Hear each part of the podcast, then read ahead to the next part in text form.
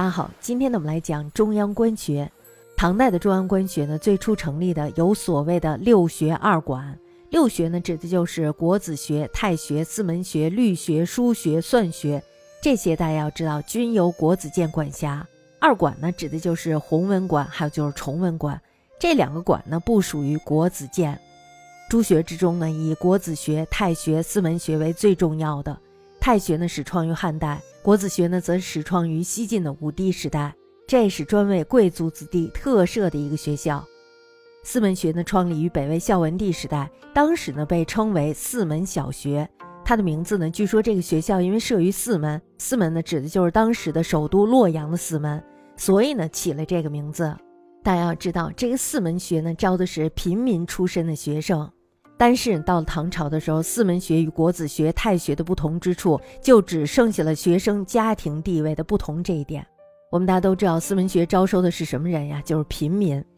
隋代呢，国子学还有太学、四门学同时并立，但是这时候文帝就觉得生徒多而不精，于是呢，在仁寿元年，就公元六百零一年的时候，废除了太学、四门学和全国的州郡学。那么大家想一下，只剩下了谁呀？就剩下了国子学，是吧？剩下国子学以后呢，就把这个国子学改名为太学。大家要想想这是为什么，是吧？那么在隋炀帝的时候呢，虽然已经恢复了已废的学校，但是呢，当时旧儒多已凋谢。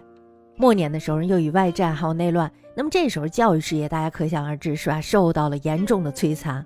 我们知道人都吃不饱了，谁还上学呀？没人上学了。所以它即使是恢复了，也没有什么作用。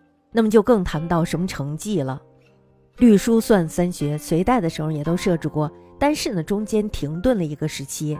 那么到了唐的时候，再度恢复。律学呢，复置于贞观六年，就公元六百三十二年的时候；书学呢，复置于贞观元年，就公元六百二十七年；算学呢，复置于显庆元年，就公元六百五十六年。其后呢，三学是时废时复。我们大家都知道，国子学相较起三学来，国子学更为稳定。至于这个弘文还有崇文等馆，最初的时候呢，是一种特殊的研究机构。这些馆呢，都是在唐代的时候开始设置的。弘文馆呢，设置于武德四年，就公元六百二十一年；崇文馆呢，设置于贞观十三年，就公元六百三十九年。学馆的生徒的录取资格不在于学生的受教育的程度，而在于其父祖的政治地位。父祖的政治地位最高的人入崇文馆以及国子学，其次呢入的是弘文馆以及太学，再次呢入的是四门学。低级的官吏以及平民的子孙则入律书算学。国子学学生的名额呢是三百人，学生呢主要为三品以上的文武官员的子孙。太学的名额呢是五百人，学生呢主要为五品以上官员的子孙。四门学的名额呢是一千三百人。其中呢有五百人是中级官员，也就是七品以上的子弟，那么其余的八百人呢为平民的优秀子弟。律学生的名额呢是五十人，书学还有算学各三十人。学生资格呢均为八品以下的官吏或者是平民的子弟。六学的教师呢有博士、助教，还有就是执讲等。所以大家要知道孔子为什么能受教育，是吧？虽然他很穷。他也是流落于市井，但是他的父祖终究还是有官帽的。弘文馆呢，隶属于门下省，原名呢是修文馆。那么在高祖武德末年的时候，改名为弘文馆。太宗的时候，这时候就把弘文馆移到了太极宫弘文殿侧。然后他又选了朝臣中饱学之士，各以本官兼学士，也就是说既当官又当老师。所以大家要知道，这是一个当官的好途径。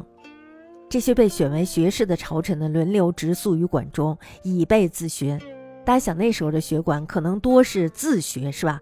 当你有不会的时候，然后这时候再向老师咨询，所以那时候自我思考的时间是非常多的。但是当时只是一个研究及顾问性质的机关。那么到了玄宗开元七年，这时候就有学生三十八名，这才成为了学校。学生资格呢是京城官五品以上的子弟。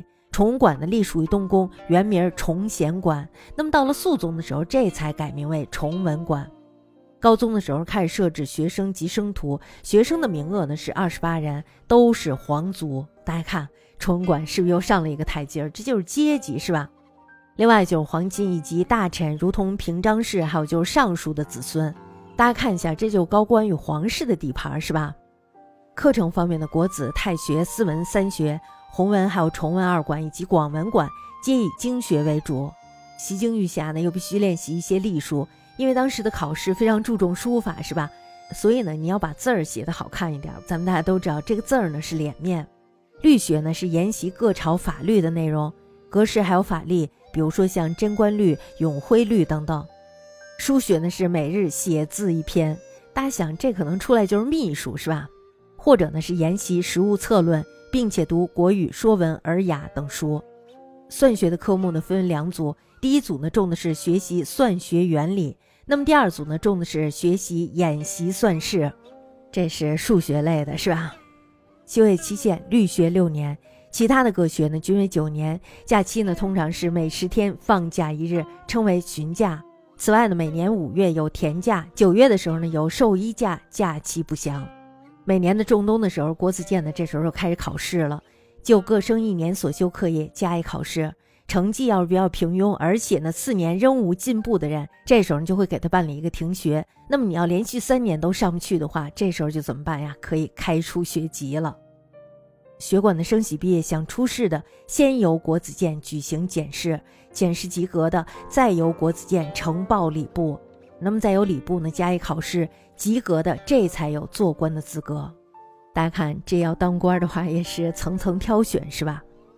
唐代的官学是以太宗时代最为兴盛，当时呢四方儒士云集京师，这时候就有很多与我们盟好的国家派子弟前来学习。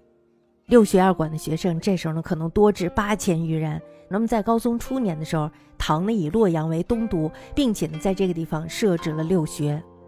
但是呢，因为提倡进士科的考试，学校呢不久就衰败了。那么到了武后的时候，学校呢这时候就等于完全荒废了。中宗复位之后呢，国学才稍有起色。玄宗呢对学校颇加整顿，两京的官学学生达到了两千余人。